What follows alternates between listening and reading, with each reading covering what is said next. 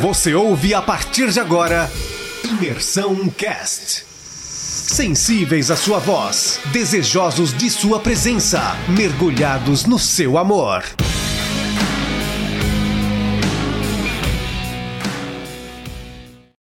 Fala galera, hoje nós vamos estar dando continuidade ao devocional do livro de Êxodo. Nós vamos estar falando hoje sobre o capítulo 8. É, o capítulo 8 ele vai narrar vai dar sequência a três pragas que surgem ali no Egito, né? Que é a segunda praga das rãs, a terceira praga dos piolhos e a quarta praga das moscas, né? Na, na segunda praga, que ela, ela surge ali do primeiro versículo do capítulo 8 até o 15.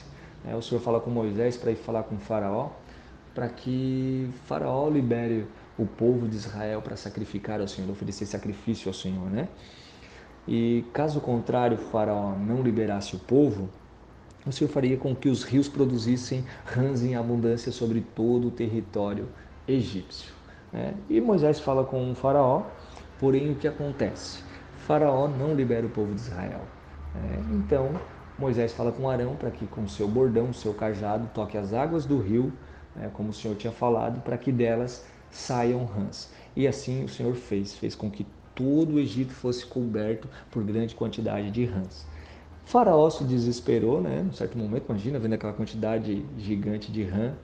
E ele vai lá e fala com os seus magos, como da primeira vez, na primeira praga, quando Moisés ali, o Senhor transformou as águas do rio em sangue. Ele chama os magos de novo, né? E fala: Ó, oh, vamos dar jeito nisso aqui. O que aconteceu? O que vocês podem fazer? E eles, os seus magos e cientistas, acreditando nas divindades deles, manipulam tudo lá, dão um jeito e fazem surgir rãs. O interessante é que se a divindade deles que eles acreditavam tivesse poder, eles não teriam feito aparecer rã, eles fariam com que elas sumissem, né? Então eles manipularam lá, né? E mais uma vez eles trouxeram outro problema para Faraó, porque a quantidade de rãs só continuou aumentando. Então Faraó não teve como escapar, ele teve que chamar Moisés e Arão. E ele falou com Moisés e Arão para que intercedesse sobre o Egito, né? para que falasse com o Senhor que ele iria liberar o povo de Israel para sacrificar ao Senhor e, e o Senhor parasse com aquela praga ali. Né? Moisés fala com, ora ao Senhor, né? ó Senhor, o faraó diz que vai liberar aí o povo, então vamos fazer parar aí, a, o Senhor pode fazer parar essa, essa praga aí. Né? E assim o Senhor fez, ele fez cessar toda a praga de rã sobre o Egito. Porém, Faraó não liberou o povo. Ele não liberou o povo, endureceu o seu coração mais uma vez. Mas eu acho muito interessante nessa praga das rãs e na primeira praga que o Senhor deixa bem claro para o povo egípcio que ele é o Senhor dos senhores, ele é todo poderoso. Por quê?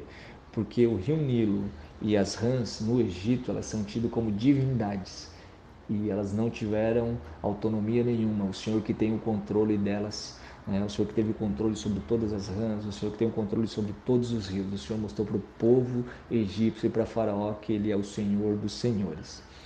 E assim, né, o Senhor fala com Moisés, ele dá sequência ali, né, e manifesta a terceira praga, que é a praga dos piores. Ele fala com Moisés para falar com Arão e pede para que Arão pegue o seu bordão e toque na terra, né, e da terra ele faz brotar piolhos.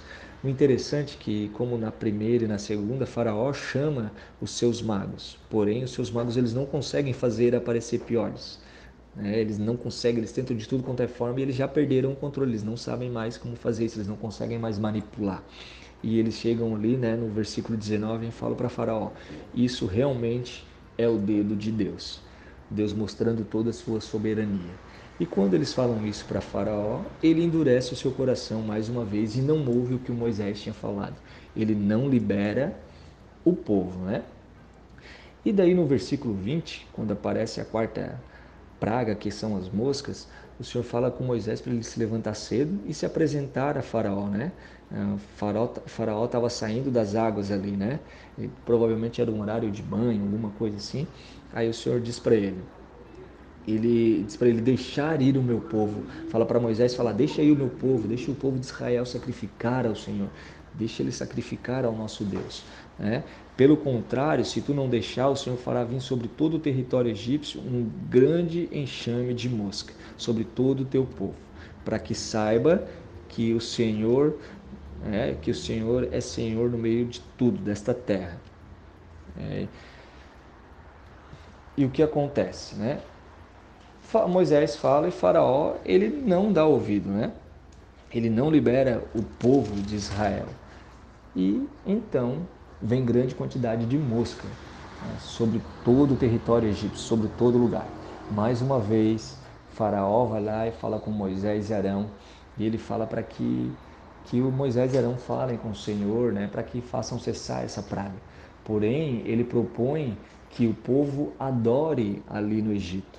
Né? Mas Moisés fala para ele: como que a gente vai adorar aqui?